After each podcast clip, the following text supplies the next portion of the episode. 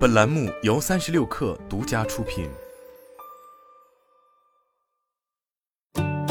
本文来自微信公众号“三亿生活”。如今谁还在用短信呢？或许除了接收验证码和被营销短信骚扰外，短信几乎已经没有了用武之地。日前有消息显示，由于运营商与腾讯公司业务合作调整的整体安排，所有的相关短信业务已在十一月关闭下线。也就是说，未来将不能用话费开通 QQ 会员，以及其他一切腾讯的付费增值业务。用话费买 Q 币开会员，这无疑是许多八零九零后的青春回忆。想必也有不少小伙伴因为被家长发现话费暴涨，喜提竹笋炒肉。在当时那个没有微信、支付宝。也没有网上银行的年代，短信就成为了诸多用户购买互联网厂商付费增值服务的重要渠道之一。如今，随着短信的存在感越来越低，移动支付日益发达，用短信来付费也已经被排除在了用户的购买决策之外。别看短信现在被互联网厂商视为牛夫人，但在二十年前，短信业务可谓是真真切切地挽救了中国互联网行业。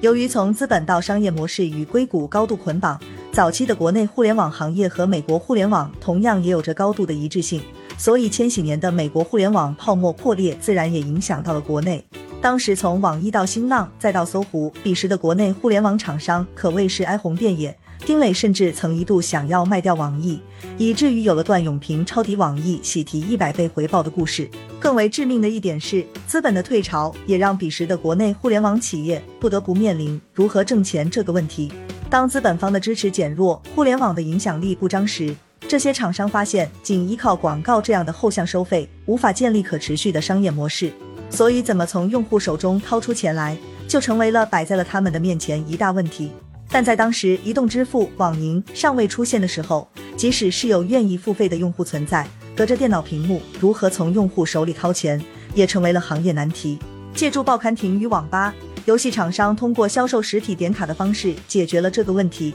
但对于腾讯、新浪、搜狐、网易等彼时以门户网站、社交软件、电子邮箱为主营业务的厂商而言，高 multi ARPU 是其用户群体的主要特征。卖点卡完全不现实，短信或者说以短信为主要渠道的 SP 业务，此时成了互联网厂商的大救星。而 SP 业务就是基于手机用户预存话费的机制。让互联网厂商通过扣话费的方式来完成收费。SP 业务是如何进入互联网厂商的视野呢？早在一九九九年，日本电信运营商 NTT Docomo 推出增值服务品牌 iMode，其与内容提供商合作，向用户提供漫画、游戏、图片下载、音乐、新闻资讯、天气预报等一系列服务。而这也是移动互联网概念的起点。随后在千禧年，中国移动复制了 iMode 模式。打造了大名鼎鼎的移动梦网创业计划，并征集电信增值业务合作伙伴。为了推广移动梦网，中国移动方面给出了十五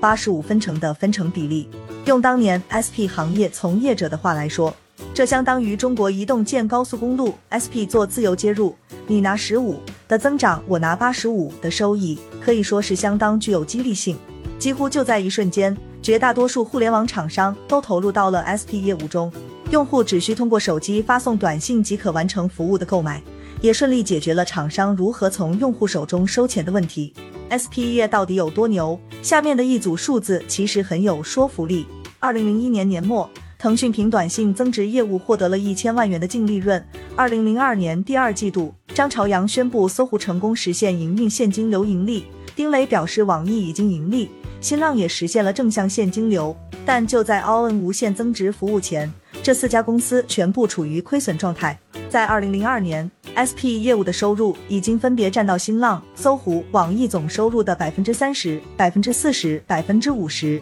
即便是腾讯在二零零四年赴港上市时，SP 相关业务更是占到了其营收的百分之六十。必须要承认的是，相比于实体点卡，借助电信运营商的短信完成发送叉叉叉到叉叉叉的付费方式是最为便捷的。而缩短用户购买路径的结果，自然是冲动消费的可能性大幅度增加，付费率水涨船高。然而，随着 SP 业务的如日中天，这种商业模式的弊端也慢慢显露。在 SP 业务一步登天的成为一门暴利生意时，运营商开始不愿意将蛋糕让给互联网厂商了。随着运营商的的胃口越来越大，分成比例的降低，也促使了 SP 行业出现急功近利乃至杀鸡取卵的现象。各种诱导用户反复发送短信的 SP 吸费业务，以及精心编织的陷阱，也让用户在不知不觉中耗尽了话费，以至于 SP 大都是骗钱的这个观点，成为了许多用户的刻板印象。因此，在二零零六年时，SP 行业迎来了一轮整治行动。随着被业界称为“十一条军规”的关于近期加强移动梦网业务规范管理的通知发布，SP 行业也自从陷入了低潮。与此同时，网上银行与移动支付的崛起，则让短信失去了作为支付渠道的地位。随着三 G 时代的到来，微信的快速走红给了短信沉重的打击，使得后者不再是最便捷的通信工具。直到二零一五年提速降费政策的启动，流量资费水平的不断下降，则彻底让短信变为了鸡肋。而一个基于移动互联网雏形而兴起的 SP 业务，被移动互联网真正浪潮下诞生的微信、支付宝打败，这就是属于短信的故事。